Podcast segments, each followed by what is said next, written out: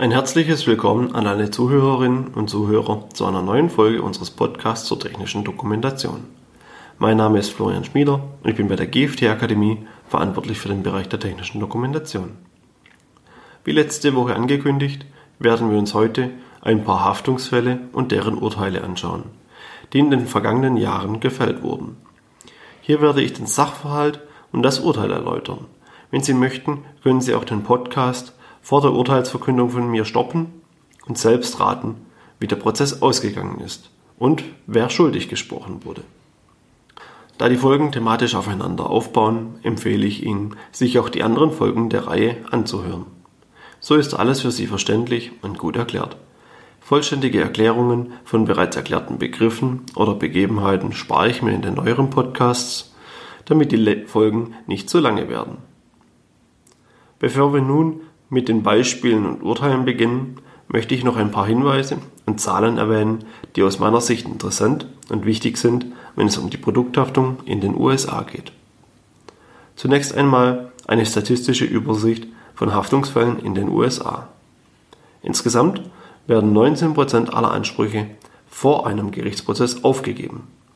Das bedeutet, dass rund ein Fünftel aller Haftungsfälle nie vor Gericht geht weil zum Beispiel der verletzte Produktnutzer selbst verantwortlich für den Schaden war und es keine Aussicht auf den Gewinn des Prozesses gibt.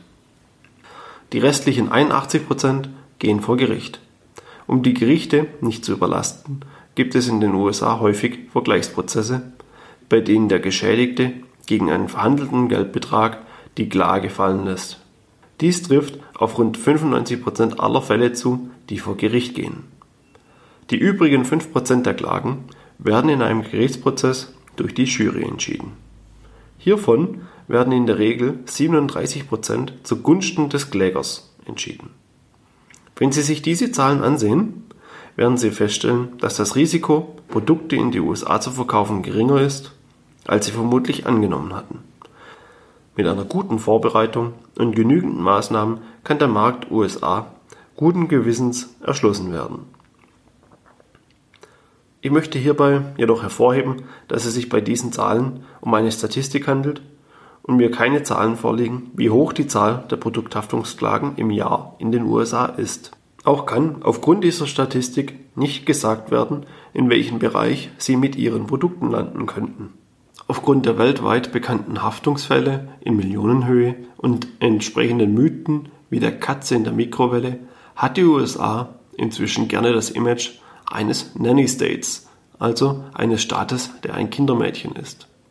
Diese Situation ist auch in den USA selbst bekannt, wodurch es dort die sogenannten Stella Awards gibt.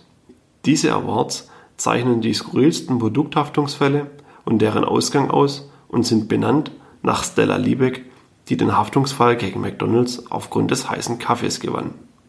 Die Awards wurden bis 2007 vergeben und, in, und sind inzwischen leider aufgegeben. Aber auch die Auswüchse auf Betriebsanleitungen aus den USA sind irre und verrückt. Sie haben nichts mehr mit guter technischer Dokumentation zu tun. So gibt es beispielsweise Hinweise, dass ein Batman-Kostüm es nicht ermöglicht, fliegen zu können oder dass es verboten ist, dass Kinder in der Spülmaschine spielen. Mein persönliches Highlight dabei ist der Hinweis zu einem Bügeleisen, das nicht bei Kleidung verwendet werden darf, die gerade getragen wird. Durch solche Hinweise und einige abstruse Haftungsfälle sind auch die Amerikaner in den letzten Jahren vernünftiger geworden, sodass auch die Jury immer mehr dem gesunden Menschenverstand folgt und Urteile aus der Sicht von Deutschen vernünftiger gefällt werden. Kommen wir nun direkt zu unseren Beispielen und den dazugehörigen Urteilen. Einige dieser Beispiele stammen von unserem Anwaltspartner einige sind von den Stellar Awards und einige von anderen vergleichbaren Webseiten oder Institutionen. Ich werde anhand dieser Beispiele die Namen der Kläger und Beklagten nicht aufführen, diese können jedoch ohne weiteres im Internet recherchiert werden. Beginnen wir mit unserem ersten Beispiel. Ein Mann ist an Parkinson erkrankt und nimmt hiergegen ein Medikament, das von einem großen amerikanischen Pharmakonzern entwickelt wird. In seiner Freizeit vergnügt sich der Mann regelmäßig mit Glücksspiel. Eines Tages verlor er im Casino eine Summe von 200.000 Dollar. Der Pharmakonzern hat im Zuge der Produktbeobachtungspflicht festgestellt, dass es eine Korrelation, jedoch keinen kausalen Zusammenhang zwischen dem Medikament und Spielsucht gibt. Daher wurden die Beipackzettel um diese Warnhinweise ergänzt. Dies alles geschah vor dem Verlust des Geldes, jedoch nach der ersten Verschreibung des Medikamentes an den Mann. Sprich, er hat jahrelang das Medikament genommen, aber nicht bemerkt, dass sich der Beipackzettel geändert hat. Der Mann verklagte den Pharmakonzern mit der Begründung, dass ihn das Medikament spielsüchtig gemacht hat und der Konzern davon nicht ausreichend gewarnt hat. Was denken Sie? Wie ging der Haftungsfall aus? Die Jury folgte der Begründung des Klägers und sprach ihm nicht nur den Ersatz der 200.000 Dollar zu, sondern verhängte auch einen Strafschadensersatz in Höhe von 8 Millionen Dollar gegen den Pharmakonzern. Haben Sie dieses Urteil erwartet? Schaut man sich den Fall auf Basis unserer Podcast-Reihe an, ist das Urteil nur wenig überraschend. Selbst in Deutschland könnte es vermutlich vor einer Jury so geschehen, wenn wir eine Jury hätten. Oder fragen Sie sich selbst, wie oft haben Sie den Beipackzettel von Aspirin oder ähnlichen Medikamenten gelesen, die Sie öfters benötigen? Würde Ihnen eine Änderung des Zettels auffallen? Gerade bei ernsteren Folgen wie Spielsucht sollte der Hersteller seine Kunden über solche neuen Nebenwirkungen gründlich informieren. Egal ob über Ärzte oder Apotheken. Und die Jury in dieser Situation zu überzeugen, erscheint mir nicht gerade schwer.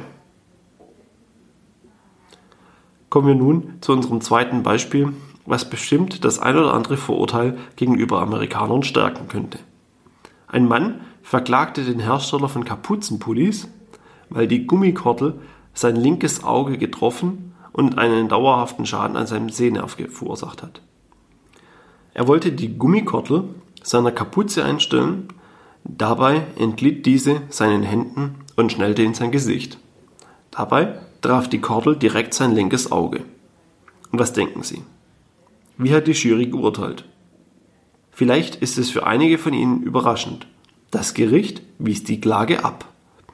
Zum einen wurde es so begründet, dass der Eintritt einer Verletzung nicht immer mit einem mangelhaften Produkt zu tun hat. Das Produkt, also in diesem Fall der Kapuzenpulli, ist ja in Ordnung. Zum anderen stellte die Jury fest, dass ein Verbraucher die Gefahren, die von einer Gummikordel ausgehen, vermeiden kann, indem er deren Tendenz zum Zurückschnallen bedenkt und sie daher nicht gewaltsam in die Nähe des Gesichtes zieht.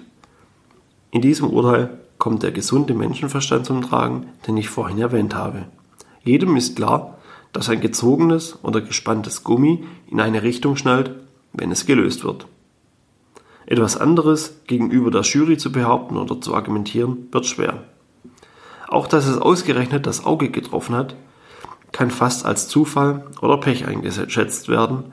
Die Kordel hätte auch gegen Mund, Backen oder Stirn schnallen können. Unser drittes Beispiel dreht sich um persönliche Schutzausrüstung bzw. das Fehlen der persönlichen Schutzausrüstung. Ein Bauarbeiter band sich nicht an eine Sicherheitsleine.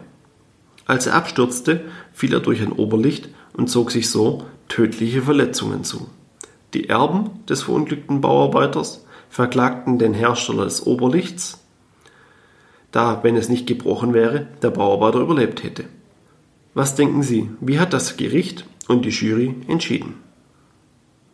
Die Jury entschied, dass der Hersteller des Oberlichts nicht haftbar sei. Haben Sie es erahnt?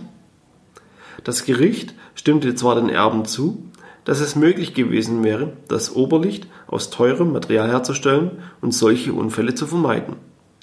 Jedoch sei es unrealistisch und unzumutbar vom Hersteller zu verlangen, dass er alle Unfälle vorhersieht, die mit seinem Produkt in Verbindung stehen vor allem da der Hauptgrund für den Unfall das Nichtverwenden einer Sicherheitsleine war. Der nächste Fall hat mit Menschen zu tun, die starr auf das Handy starren und so ihre Umgebung nicht mehr wahrnehmen. Eine Frau wurde von einem Auto angefahren, als sie direkt in den entgegenkommenden Verkehr lief. Zum Unfallzeitpunkt folgte die Frau gerade der Wegbeschreibung einer namhaften Karten-App auf dem Handy. Die Frau verklagte den namhaften Konzern mit der Begründung, dass das Unternehmen bzw. die Software es unterlassen habe, sie vor dem Fehlen von Bürgersteigen oder Gehwegen entlang der festgelegten Route zu warnen. Hat die Frau Recht bekommen? Das Gericht entschied, dass der Hersteller nicht haftbar ist. Würde man den individuellen Benutzern gestatten, das Unternehmen für jede Fehlleitung zu verklagen, so würde es zwangsweise beinahe für alles unbeschränkt haften. Außerdem wollte das Gericht den gesunden Menschenverstand fördern. Das Gehen auf einer ländlichen Straße in der Nacht ohne Gehweg ist nie die beste Wahl, egal was die Wegbeschreibung von Apps sagt. Kommen wir nun zu Fällen, die als Beispiele für die unterschiedlichen Haftungsursachen bei Produkthaftungsfällen dienen können. Wie in der ersten Folge der Reihe erklärt, kann eine Produkthaftung durch mehrere Gründe ausgelöst werden. Dazu gehören Designfehler, Herstellungsfehler und Instruktionsfehler. Anhand eines Beispielfalles möchte ich diese nun alle erklären. Wir fangen mit dem Designfehler an.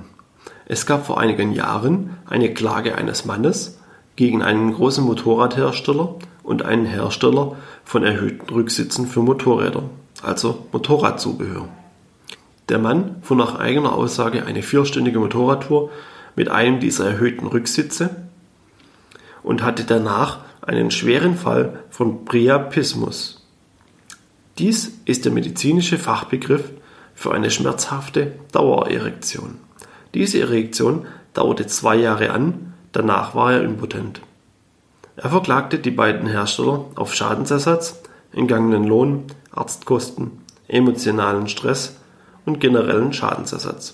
Hat er Recht bekommen? Er hat kein Recht bekommen, aber aus einem anderen Grund.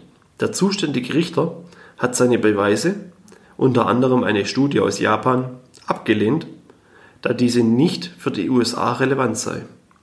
Der Fall wäre eine Erfindung des Mannes und es würde keinen Zusammenhang zwischen seiner Dauererektion und dem Sitz geben. Die Studie, die betreffe Japan und nicht die USA. Ohne Beweise hat der Mann die Klage fallen lassen müssen. Auch dies zeigt eine Besonderheit von amerikanischen Gerichten. Die Lokalität ist den Richtern und der Jury sehr wichtig. Ein anderes Beispiel hierzu war das britische Englisch für Amerika, wodurch die Anleitung kurzerhand als nicht vorhanden eingestuft wurde, da es ja kein US-Englisch war. Wir wechseln nun zu einem Fall eines Herstellungsfehlers. Eine Gruppe von Klägern hat eine US-Ladenkette und den Hersteller von Klappstühlen im Zuge einer Sammelklage verklagt. Mehrere dieser Leute hatten ihre Finger verloren, als sich diese in dem Klappstuhl verfingen. Die Kläger behaupteten, dass die Stuhlbeine kaputt waren und nach vorne schnappten, wobei sie eine Guillotine für die dazwischen verfangenen Fingern und Hände darstellten. Was denken Sie? Wie ging der Fall aus? Ein genaues Fazit muss ich Ihnen in diesem Fall leider schuldig bleiben. Der Hersteller und die Ladenkette bestätigten die defekten Stuhlbeine und deren Wirkung auf Hände und Finger. Sie lösten die Rechtsstreitigkeiten jedoch durch einen Vergleich in unbekannter Höhe auf. Es fehlt nun noch der Instruktionsfehler der entsteht, wenn ein Produkt unzureichend warnt. Im Juni 2012 verklagte eine Frau einen Geländefahrzeughersteller. Dieser stellt Quads und andere ähnliche Geländefahrzeuge her. Die Frau verklagte den Hersteller, weil sie aufgrund mangelhafter Warnhinweise dauerhafte Verletzungen erlitten hatte. Und das war passiert.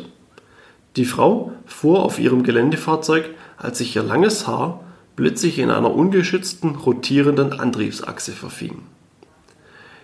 Die durch die verfangenen Haare entstandene Kraft skalpierte die Frau, brach ihre Wirbelsäule und verursachte weitere schwerwiegende Körperschäden. Ein Urteil kann ich zu diesem Fall nicht bekannt geben, da der Prozess, obwohl er von 2012 ist, noch nicht entschieden ist. Es gibt vermutlich einen Vergleich oder einen höheren Geldbetrag für die verletzte Frau. Daher hier noch ein anderer Fall, der bereits entschieden ist. Ein zwei Jahre altes Baby wurde von seiner Mutter in einem Kinderwagen des beklagten Herstellers geschoben. Da sie alleine war und keine Hand frei hatte, hat sie den Kinderwagen mit dem Kind zusammengeklappt.